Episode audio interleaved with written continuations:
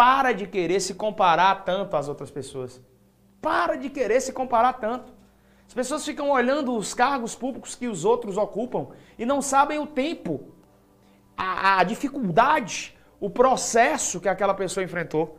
Não é porque você tem um primo que tem de repente 19 anos de idade, que é policial rodoviário federal ou agente do Ministério Público da União, ou você tem um tio que é policial civil do Distrito Federal, não é porque você tem um amigo que com a tua idade conseguiu acesso ao concurso do Senado que você precisa cumprir o mesmo fuso horário que eles.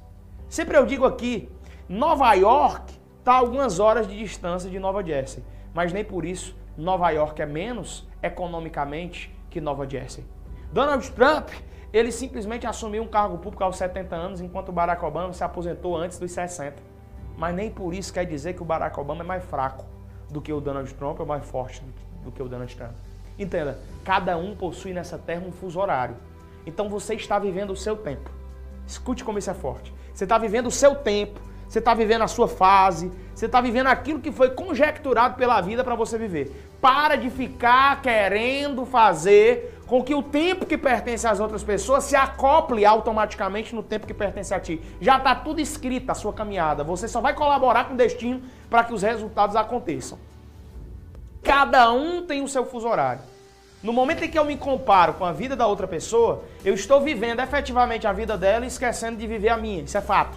Então viva a sua vida confiando no seu processo. Está demorando? Já faz três anos? Pois que façam quatro, que façam cinco, não interessa. O fato é que você não vai desistir de confiar no processo que foi estabelecido para você, porque ele pertence única e exclusivamente a você.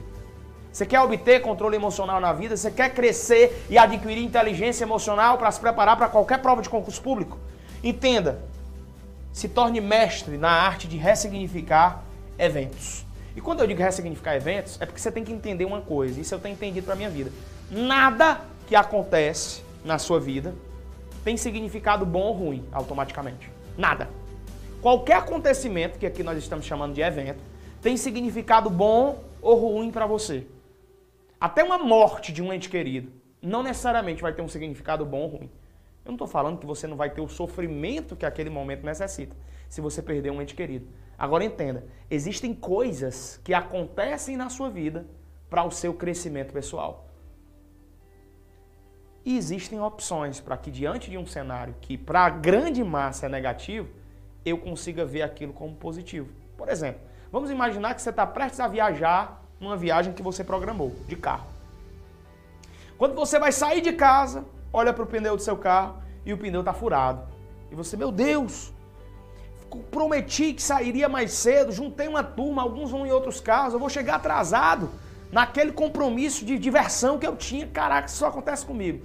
Existem pessoas que vão se desesperar, que vão dizer que isso acontece com elas, que elas são condenadas ao fracasso, que elas são pesadas, que elas são. E existem pessoas que vão dizer: rapaz, Deus permitiu que fosse assim. Isso aconteceu para que eu não pudesse viajar, porque de repente lá na frente teria um livramento. E Deus está me livrando de um acidente na estrada. De repente você viu teu carro todo arranhado quando você saiu do cinema. Você olha para o carro todo arranhado, meu Deus do céu.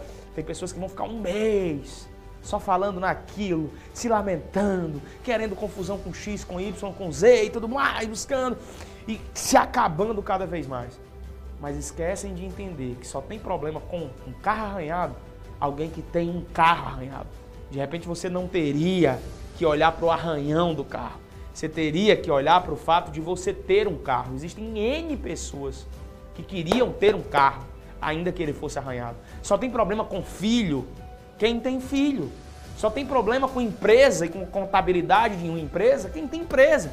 Só tem problema com concurso público e com prova de concurso público, quem está se preparando para concurso público.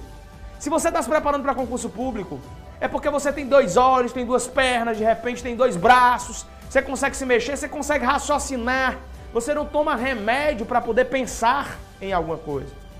Você tem saúde, meu brother. Então aprenda a ressignificar os eventos que acontecem na sua vida. É a simples arte de conseguir ressignificar e mudar completamente a sua vida, mantendo uma inteligência de emoções e conseguindo fortemente chegar do outro lado.